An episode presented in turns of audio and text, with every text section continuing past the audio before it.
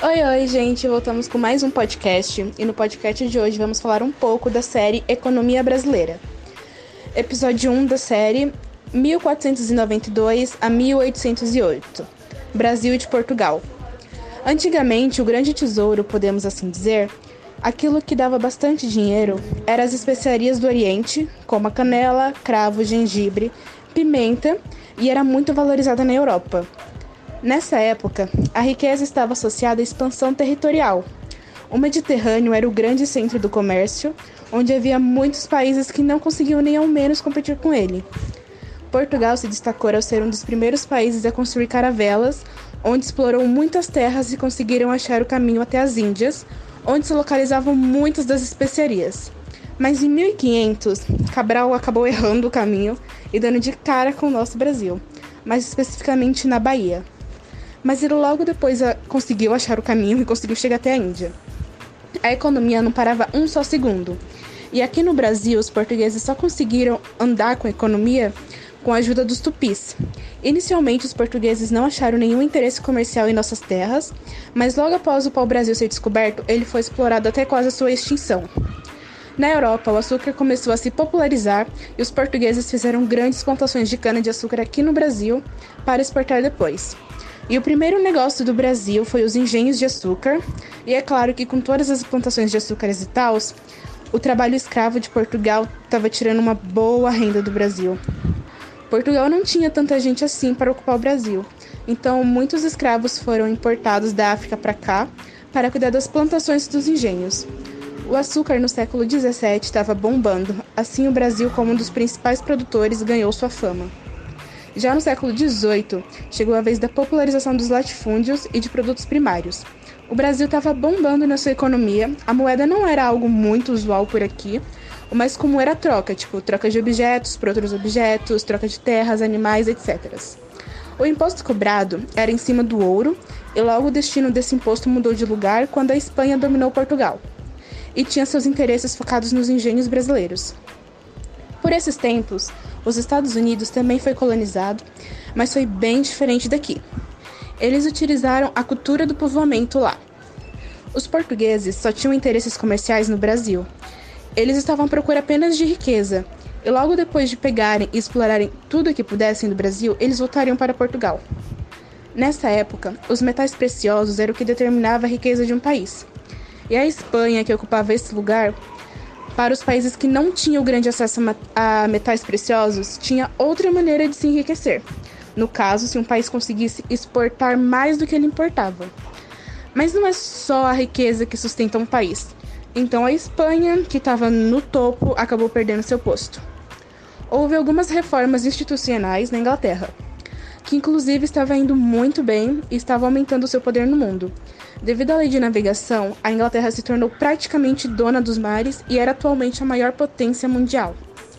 Já o Brasil tinha saído dos seus dias de glórias, economicamente falando, e estava bem atrasado. Depois de algumas buscas e maneiras de tentar se resolver, acharam uma exploração de ouro e diamante, desculpa, em Minas Gerais. Inclusive é por isso o nome, Minas. Isso em 1725.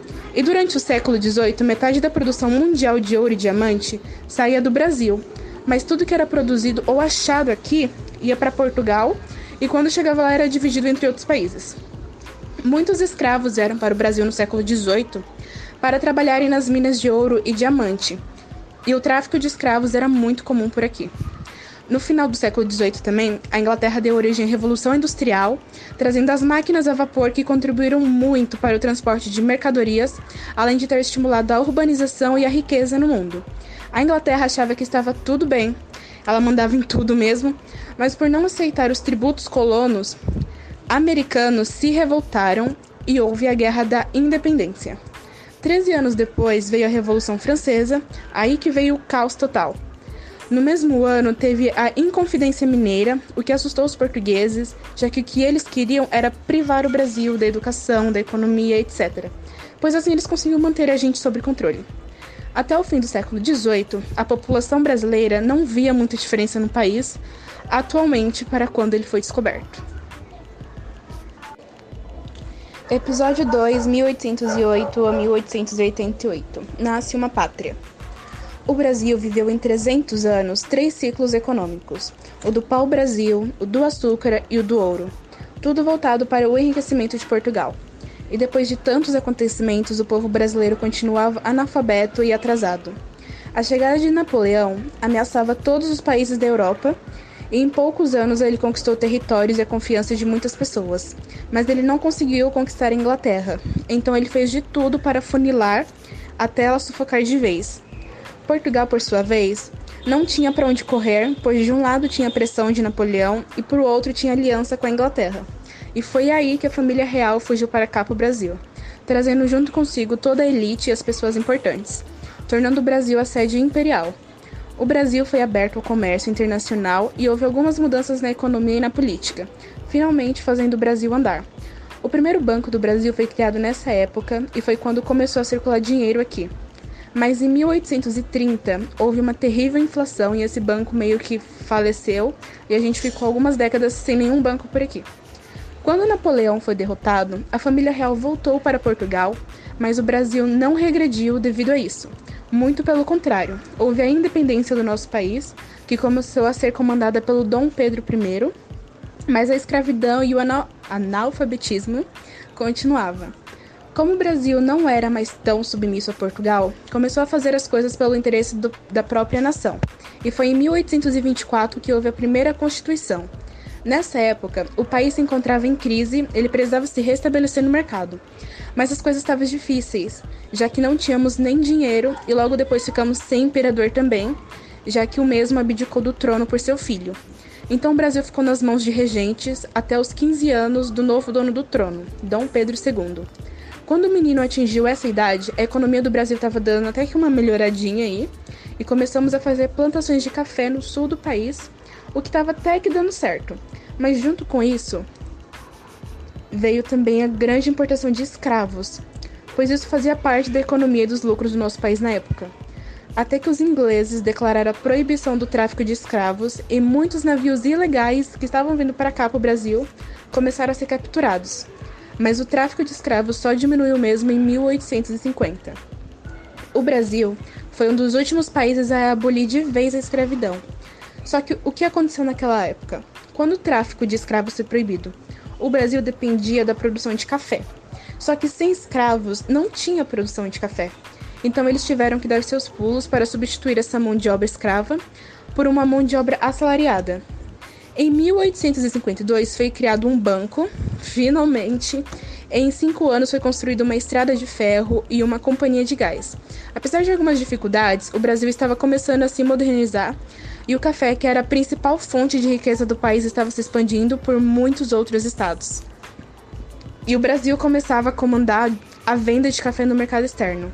No final do século XIX, houve a segunda revolução industrial, onde trouxe diversas tecnologias novas para o mundo. O capitalismo estava se implantando nos países, mas o Brasil mais uma vez ficou para trás e demorou muitos anos para isso acontecer aqui, pois nosso país não tinha as instituições básicas. Episódio 3, 1888 a 1929 Brasil dos Brasileiros. Sem escravos, produções de café são interrompidas e o império começa a cair. Em 1889, houve a proclamação da República e o império se transformou na República dos Estados Unidos do Brasil. Nas eleições, o que não faltava era promessas de projetos. Com algumas mudanças institucionais feitas, algumas até mesmo radicais, o Brasil voltou a subir na sua economia, ultrapassando até mesmo os Estados Unidos. Bancos novos foram criados, mas por falta de pensar mesmo e falta de planejamento, mais uma vez tropeçamos e entramos em crise. E novamente, a educação no Brasil era extremamente precária e a desigualdade gritava de tão aparente. As elites cafeicultoras assumiram o comando da política econômica e o problema da mão de obra começou a ser resolvido e imigrantes vieram trabalhar aqui nas produções de café. No início do século XX, a modernização voltou a atacar o Brasil e veio o surgimento de bondes, carros particulares e até mesmo os primeiros aviões. E a economia começou a se ajustar novamente. Com as vendas de café indo muito bem, começou o processo de industrialização aqui no país. Quando a globalização chegou, junto com ela veio a Primeira Guerra, que ocorreu entre 1914 e 1918. Interrompeu o fluxo de mercadorias importadas para o Brasil e os preços ficaram muito altos, mas a industrialização continuava forte. Em 1917, veio a Revolução Russa e o país se transformou na União Soviética Comunista. Após a guerra, não foi possível recuperar a economia mundial como era antes, como era antes desse acontecimento. Os Estados Unidos, que digamos assim se manteve ali firme na guerra, fez com que o dólar se transformasse na moeda mundial. O Brasil, por mais que tivesse dado uns bons passos na economia, quando comparado a outros países, ele ainda estava muito atrasado. Em 1929, explode uma crise do capitalismo, onde a bolsa de Nova York quebra e as ações começaram a cair e muitos negócios americanos faliram. Mas não só os Estados Unidos sofreu com isso, muito pelo contrário. Todo mundo sofreu, principalmente aqui no Brasil, onde os países pararam de importar nossos produtos e a atividade agrícola declinou de vez. Houve excesso nas produções de café e os preços se encontravam extremamente baixos. Então o governo brasileiro teve que intervir, fazendo grandes queimas de café, e é claro que nosso país decaiu de vez, ficando extremamente pobre. Episódio 4, 1929 a 1973 Desenvolvimentismo. Após a queda da bolsa, veio a depressão em 1930, que é claro acertou o Brasil com tudo. A Revolução Industrial no Brasil começou de fato em 1930, quando ele começa a se reerguer novamente. Ele deixou de ser um país liberal para ser um país desenvolvimentista. Em 1937 nasce o Estado Novo e logo após a Segunda Guerra Mundial. O PIB do nosso país aumentou quando Getúlio Vargas estava no comando. Leis foram criadas como a proibição do trabalho infantil, a aceitação da mulher no mercado de trabalho, etc. Em 1945, a Segunda Guerra chega ao fim, mas é logo substituída pela Guerra Fria. Algumas organizações como FMI, PIB e ONU foram criadas nessa época. E logo após o fim da Segunda Guerra Mundial, a ONU convocou todo mundo e fez as regras.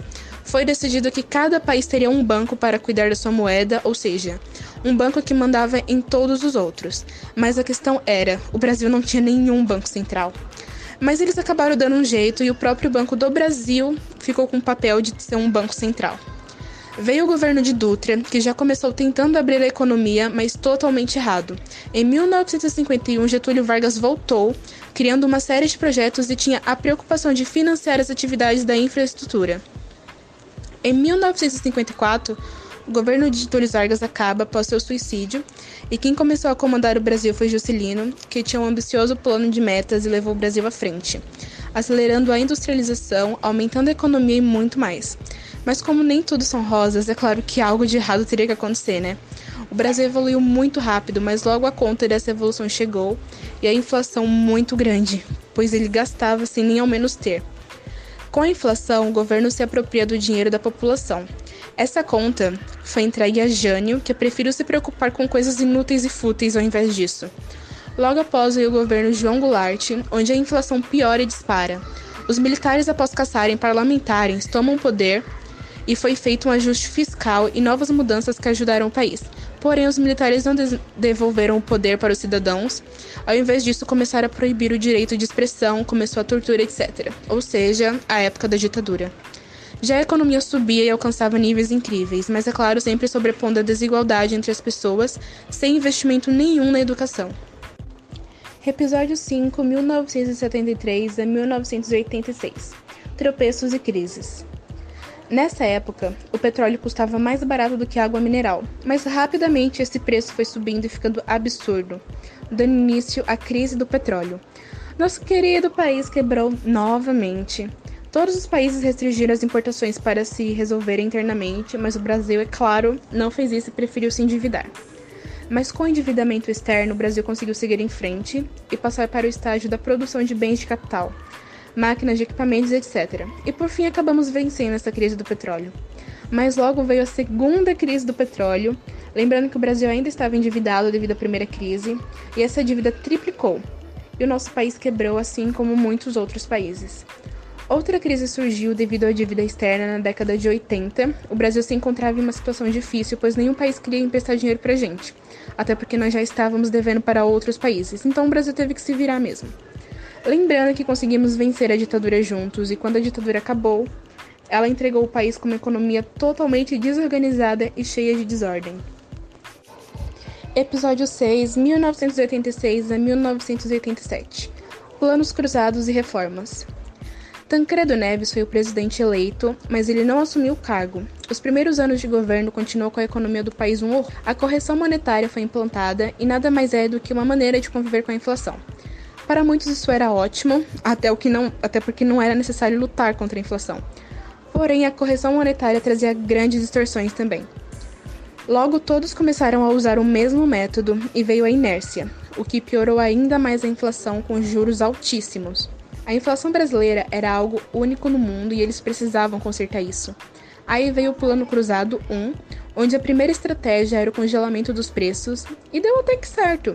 A inflação teve uma queda incrível e um dia todos os preços congelaram, e no dia seguinte já era possível ver tudo que tinha mudado e voltado ao normal.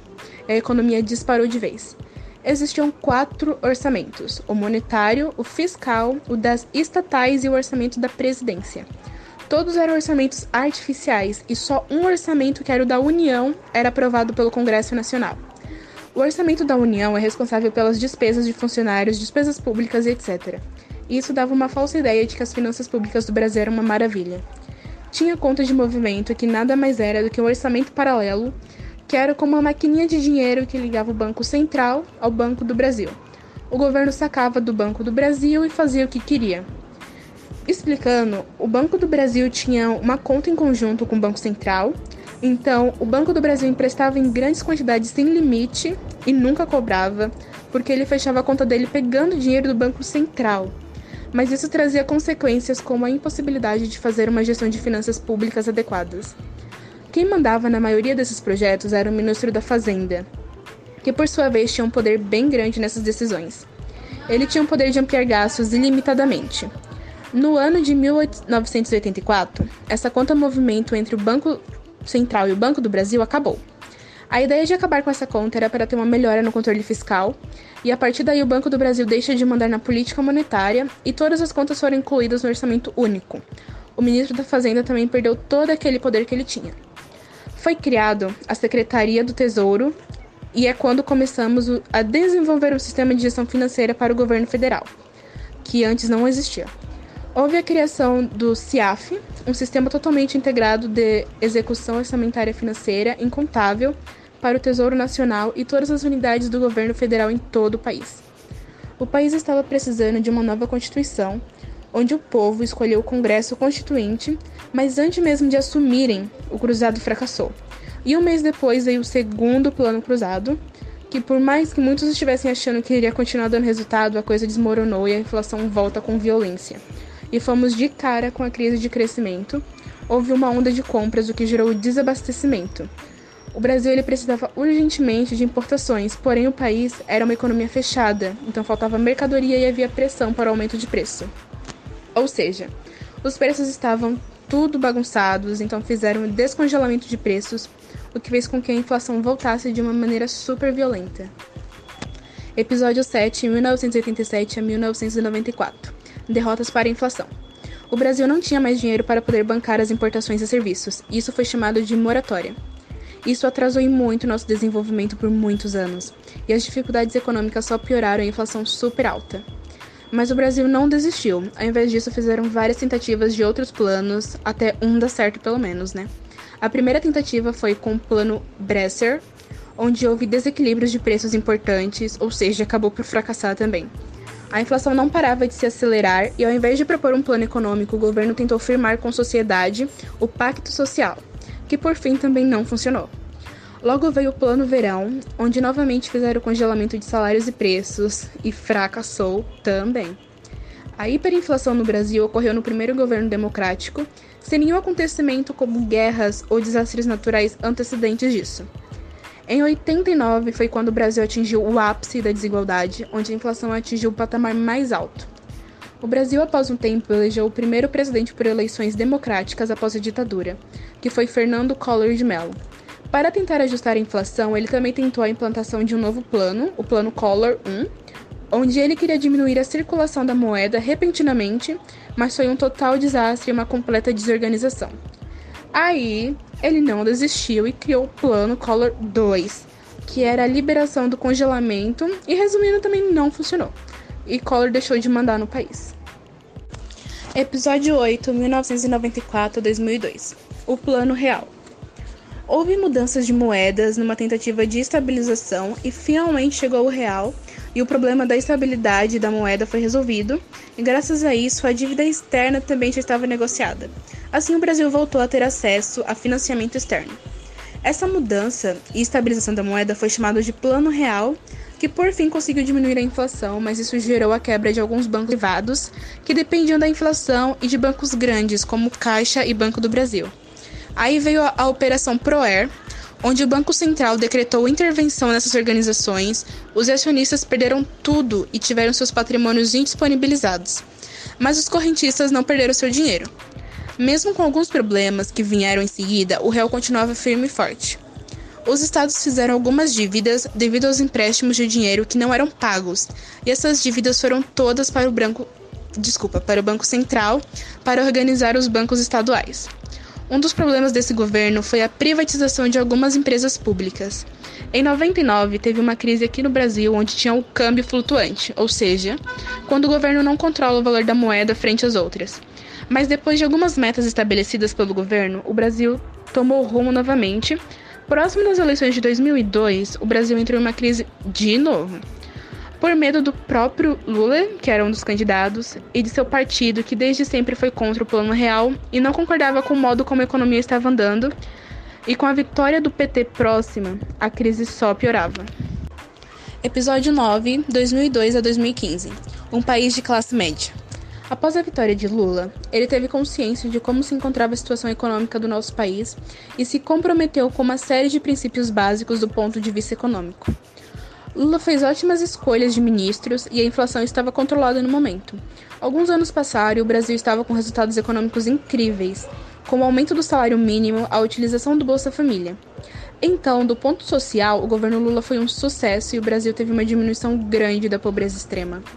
O Brasil se tornou a sexta maior economia do mundo e todo esse sucesso favoreceu a reeleição do presidente. Mas em 2009, o Brasil teve excesso de endividamento e o sistema financeiro internacional entrou em colapso. As leis de créditos para o Brasil pararam, mas diante da situação o governo agiu corretamente. O Brasil aumentou os gastos públicos, aumentou o crédito pelos bancos oficiais, diminuiu os juros e aí a economia voltou a andar normalmente. Mas a partir do segundo mandato, o governo Lula mudou um pouco e começou a ter um abandono do governo em relação à estabilização do país. No governo de Dilma foi só ladeira abaixo. A economia estava ruim, a inflação aumentando. Um plano desse governo que foi um sucesso, pelo menos um, foi o programa Brasil Sem Miséria, que abriu as portas de universidades para a população brasileira. Algumas estratégias desse governo para aumentar o PIB e conter a inflação foram puro fracasso. Episódio 10 Daqui para frente em busca do eixo 2015. A economia do país não crescia, o investimento era baixo, havia o aumento de desemprego, a inflação crescente, estava tudo ruim. O governo de Dilma percebe os erros cometidos e vai tentando rever e tentar resolver alguma coisa. O Brasil dificilmente cre cresce com as taxas que nós precisamos, que já alcançamos algum dia. Mas toda essa bagunça que permaneceu precisava ser arrumada. Para o Brasil voltar a crescer, é necessário vencer o desafio inflacionário, vencer a questão fiscal, ter investimento em setores como educação e infraestrutura, aumentar a produtividade, é necessário restaurar as condições de competitividade da economia. Bom, resumindo, temos muitos passos a ser seguido para ver se nosso país anda cada vez mais para frente. Bom, gente, então foi isso. Chegamos ao fim do podcast. Eu espero que tenham gostado.